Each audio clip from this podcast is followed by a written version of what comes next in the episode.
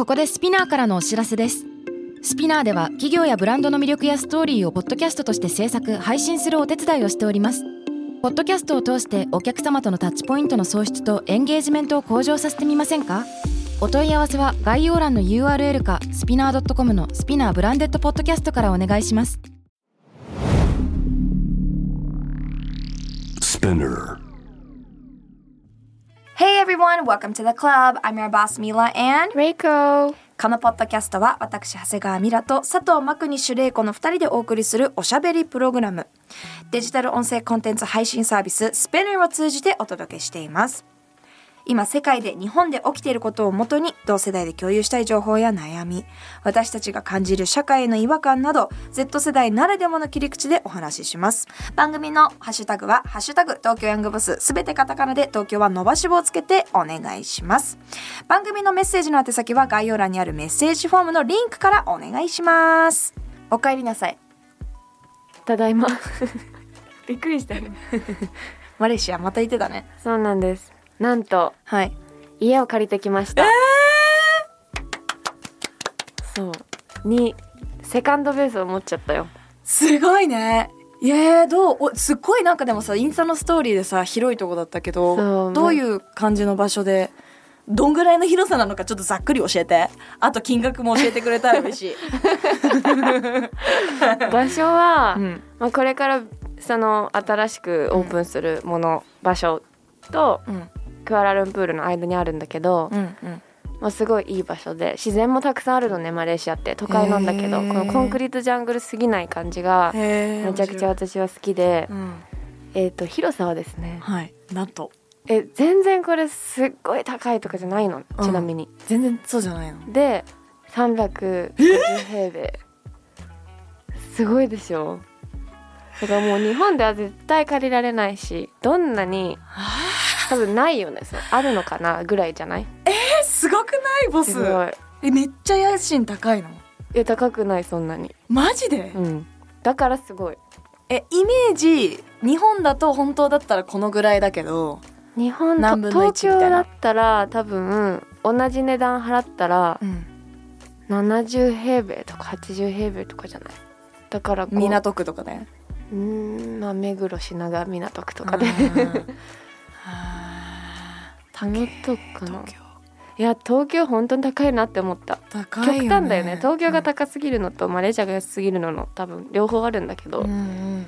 クオリティオブライフって言われてる国だからう、ん。もう本当その通りだなと思って。同じねお金を使って本当に自分のためにいい生活ができる。うん。からなんかあーって思った。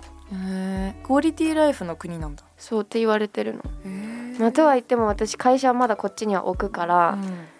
今ねどういう形で会社をこう2個の国で2つの国で作っていこうかっていうのを考えてて、いやだって会社2つやってるのって私も自分のマーケの会社と一応このカフェも別の会社立ててるから、うんうん。同じ東京でもやっぱ大変だもんね。こう大きいプロジェクトがそ2つ3つあるってことだから。しかも場所がさうん、銀座にも日本お店できてあーそっか。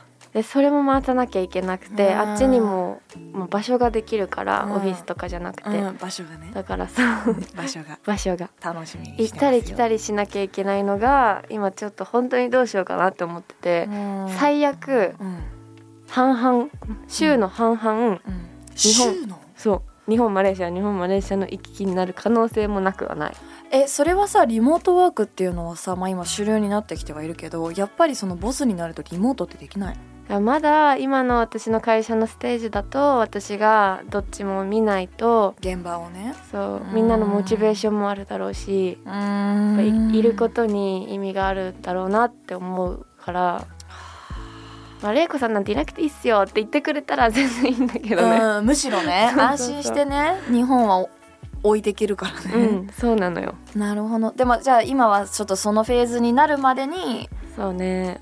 行き来して整えるって感じ、うん。でもなんかまた今回もさインスタのストーリーさめっちゃ張り付くようにさ見てたんだけどさ なんかとんでもないパーティーに行ったんでしょマレーシア貴族のロイヤルパーティーに招待されちゃって、うん、すごいえ着るものな？って思ってとりあえず持ってきてたもののもうサテン尽くしでとりあえず行ってみたんだけど、は全然あの至らなくて。みんなもう「Crazy Rich Asians」の映画見たことある。あるある。あの世界。あでもロイヤルファミリーって貴族って言われても全然みんなもうバンバンウイスキー飲むしー踊るし、うんうん。日本でこう想像する王族っていうイメージではなかったすごい楽しそうだったし、おお母さんおばあちゃんいとこどの世代でもみんなすごい楽しそう人生が。なんか貴族に対してはなんかそうだなって思ってて、うん。他の国がね、うんうちのパパの出身の南アフリカも私のいとこ今えっとね言えないんだけどもう姪っ子ともうほぼ結婚するのね。言ってるじゃん。ピー入れてくださいあそういうことね。あの私のいとこあのイギリスの、まあ、ロイヤルファミリー系の人と今ほぼ付き合っててでそうで結婚手前なのかなすごくない？そうでもなんかえすごくない？と思ってだから多分結婚したら多分ニュースとかで見んのかなと思って、うんでそれをパパに言ったの「いとこロイヤルファミリーの誰々のあれとなんか付き合ってるっぽいよ」って言ったら「はあ?」みたいな「南アフリカそれだらけだよ」みたいな。なんかモナコとかなんかそれぞれのヨーロッパの諸国のそのロイヤルファミリーの人たちが要はヨーロッパでこうチヤホヤされるのに飽きたまではいかないけど、うんうん。それが嫌で南アフリカとか結構来るんだって。面白い。あパパめっちゃいたよロイヤルファミリーの友達。普通にいるみたいな。なんかその自慢とかで結構普通かもみたいな。えー、そう私もなんかそこでちょっと感覚変わって日本だと日本のさ愛子様うん。いるじゃん、愛子様が妹の学年と一緒なんだけど、うん。あの愛子様学習院に行ってらっしゃっててでうちの妹も私立の小学校行っててで私立の合同のなんかスポーツ大会みたいなのがあってで普通お母さんとか見に行けんだけど、まあ、もちろんそうだよね。その皇族のねうん。プリンセスですから、うん。愛子様がいる試合見に行けないのよ。っていうことがあったの子供の時に。そうそう。だからわやっぱりセキュリティとか超厳重なんだなってイメージがあったからさっきお姉子みたいに。だからさっきお父ちゃんの話聞いてえー？ってなって、うん。やっぱなんか違うんだ感覚ね変わるよね。そう。でもマレーシアでもそうなんだ。そう多分マレーシアだから南アフリカ寄りというか、うんうんうん。あとは9個あるの。家族が。ロイヤルファミリーが9個いへて、はい。はい、で今年はこの人たちがトップです。みたいなの変わるのね選挙で まあ、選挙で変わるの？そうらしい。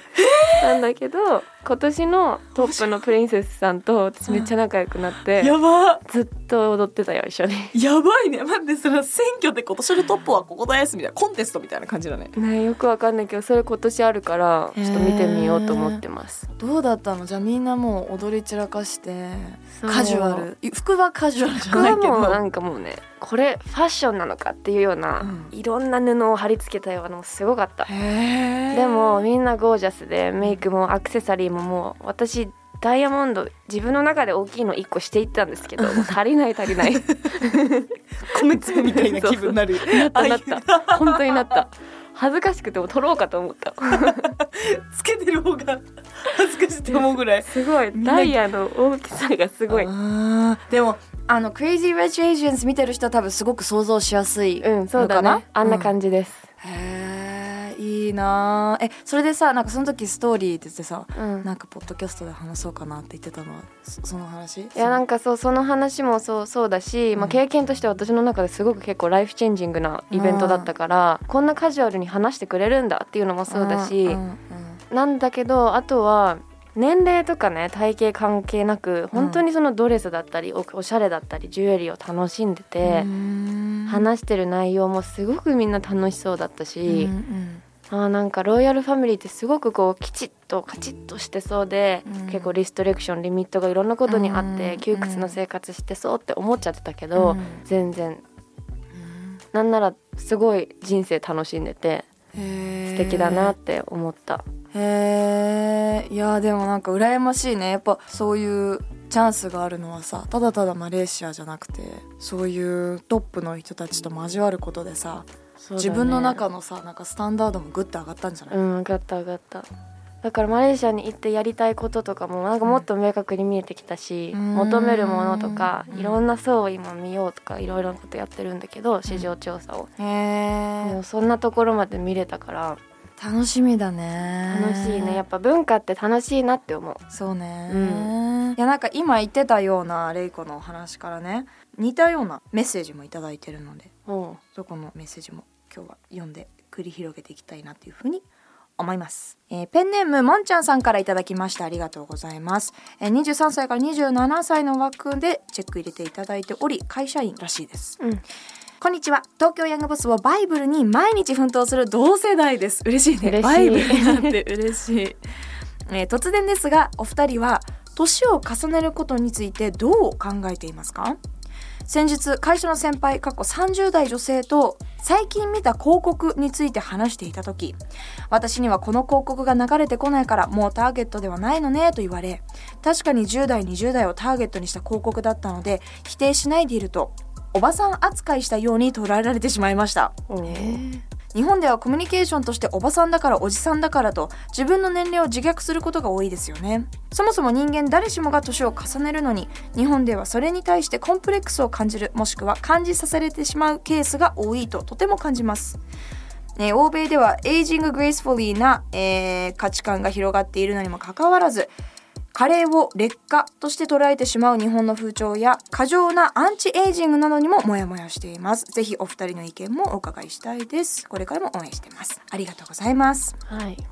多分これあの10代20代をターゲットにした広告って書いてあるけどこれはきっとあれだよね。SNS の広告で、うん。AI が最近さ勝手にあこの人は何歳から何歳だからこの広告が流れてくるとか、うんうん。例えば女性だったらこっちとかもう勝手に広告がねそれぞれ流れてくるものが違う時代っていう中での多分コミュニケーションなのかなって思うんだけど。新しい問題だね。うーん否定しない10代20代をターゲットにしてそうですねって言ったらおばさん扱いしたって。めんどくさくない？うんそれはちょっとなんか え？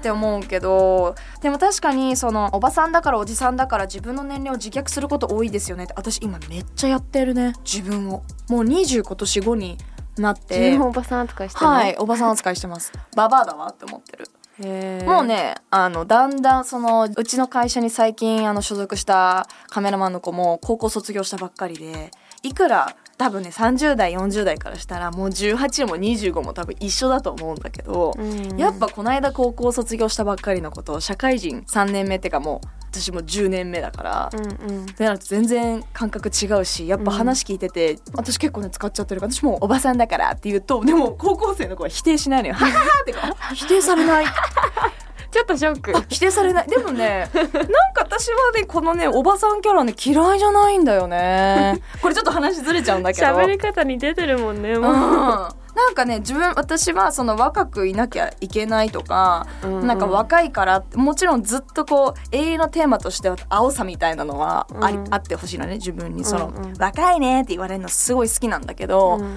おばさんおじさんパワー、うん。日本ってすごいみんな強いから嫌じゃないなって思いつつもこのメッセージ読んでると会社員の同僚の先輩が勝手におばさん扱いしたっていう風に取られちゃったわけじゃん。うん。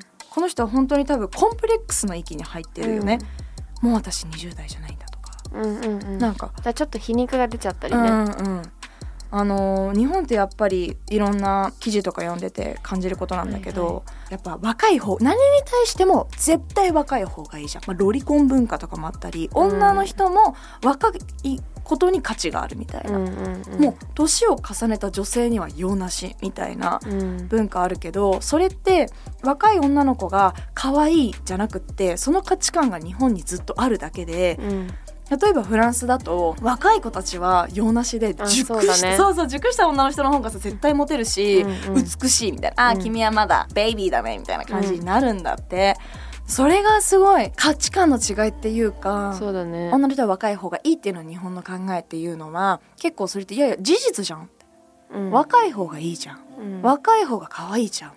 事実として。ファクトじゃん。っていう人いるんだけど、うん。いやいやいやそれって潜在的な価値観植え付けられた価値観なんだよね、うん。なんでかっていうとフランスみたいな国では、逆だからね。そう。だからこれはうん昔からやっぱ若い方がいいとかその男女だけじゃなくて活躍っていう意味でも、うん。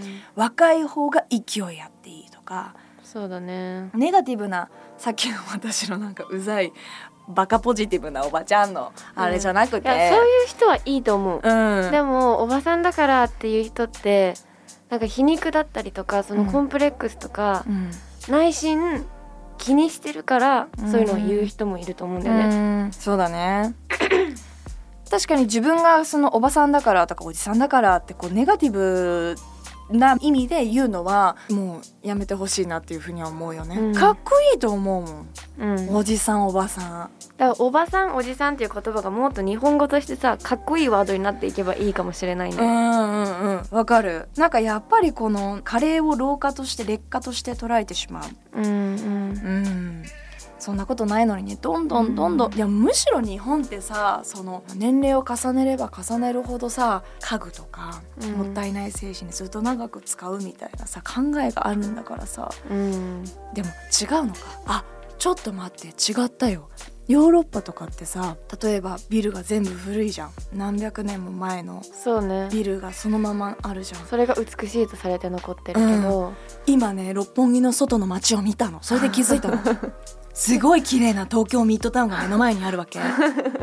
やっぱりこの何に対してもやっぱり日本って、新しいもの綺麗なもの最新のものっていうマインドはあんのかもね、私それねがあるのか私が今発信してるその私の根本的な日本人って西洋に憧れが強いよねとか新しいものをあの憧れ心が強いっていうところにつながると思うんだけど、うんなんで日本のもっとそのトラディショトラディショナルな部分だったり日本のいいところをもっとものにしていかないの？そうだよね。アマテラスってまさにそうだよね。そう。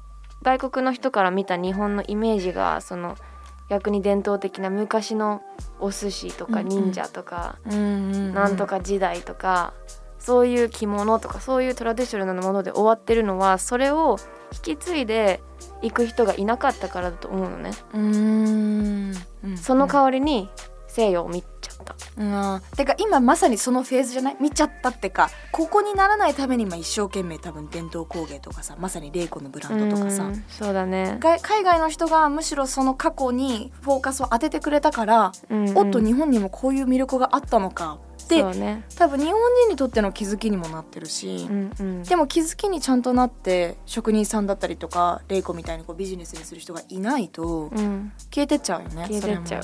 最大の魅力だったりするのにね、うん。それに気づいてほしいね、まあ、気づいてないから私にうん、チャンスがあるんだけどねっていつも思ってる、ねえ。あとさ、うん。アンチエイジングもそうじゃない？なんかあ国によるし文化とかにもよるのかもしれないけど日本は本当に美白アンチエイジング若くいることっていうのがーシワ改善みたいなね。そうそう美容の広告とかでもすごい見られるけどカナダに戻っていつも思うんだけどみんなもう全然シミとか気にしてないし太陽バンバン浴びるし タンクトップでもう40代のママの世代とかの人たちでもゴルフしちゃしちゃうし、でも一回私聞いたことあるのねお母さんに「シミとかシワとかママは気にならないの?」って言ったら「何言ってんのよ。楽しく人生過ごした証拠じゃない」って言ってて、うん。そういう考え方があるんだと思って。ほどね。私はその時点でもう日本のこのなんか美白だったりアンチエイジング、シワをなくすみたいなのがいいのかなって思い始めちゃってたから、うんうんうん。お母さんのそれを聞いて。まあめっちゃいいねママ。私もだからその日からそばかす気にしなくなった。なるほどね。いやうちのマーミーは真逆だわ。もう美白シワなし。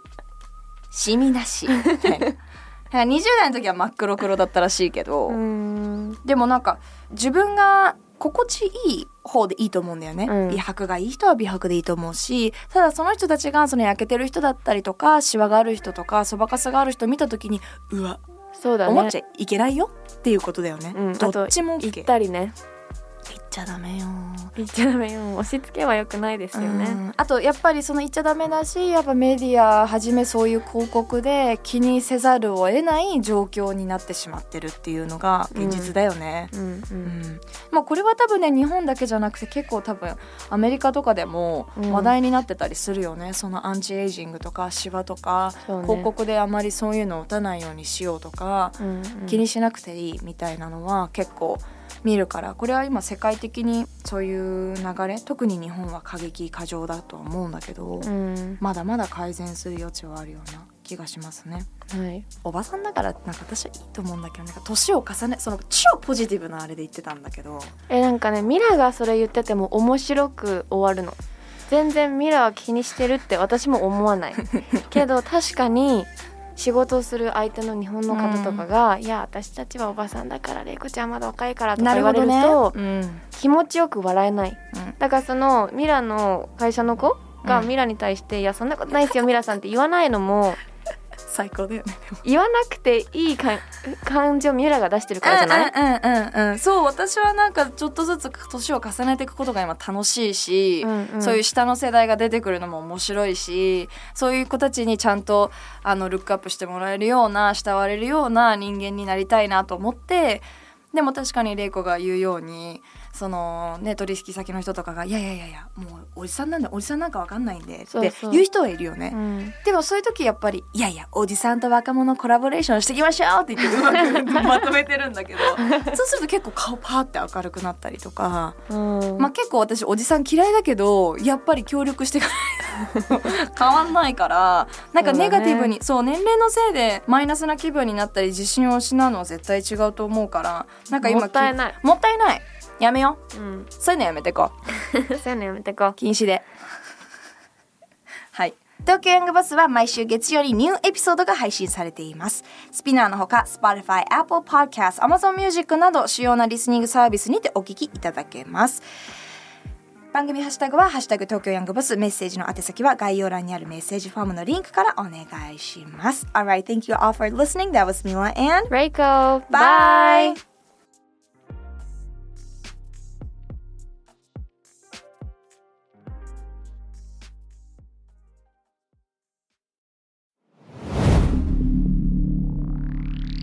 Spinner. 世界で今起きていることをおよそ4分でチェックしましょう。ケリーアンです。Quartz Daily Brief では、ニューヨークで配信された最新のグローバルニュースをいち早く日本語に翻訳し、平日の朝、声でお届けしています。Quartz Daily Brief 世界のビジネスパーソンに必要な情報をあなたに。Have a nice day! キャリコン編集長通信仕事と人生の話をゆるゆるとパワードバイミモレこのポッドキャストではミモル編集長の河原咲子が時には一人で時にはゲストをお招きしキャリアコンサルタントの資格を生かして仕事と人生そして職業キャリアだけじゃないライフキャリアの話を誰にでも分かりやすくゆるゆるとお話します。毎週金曜日に新しいエピソードを配信中です。ぜひ一度聞いてみてください。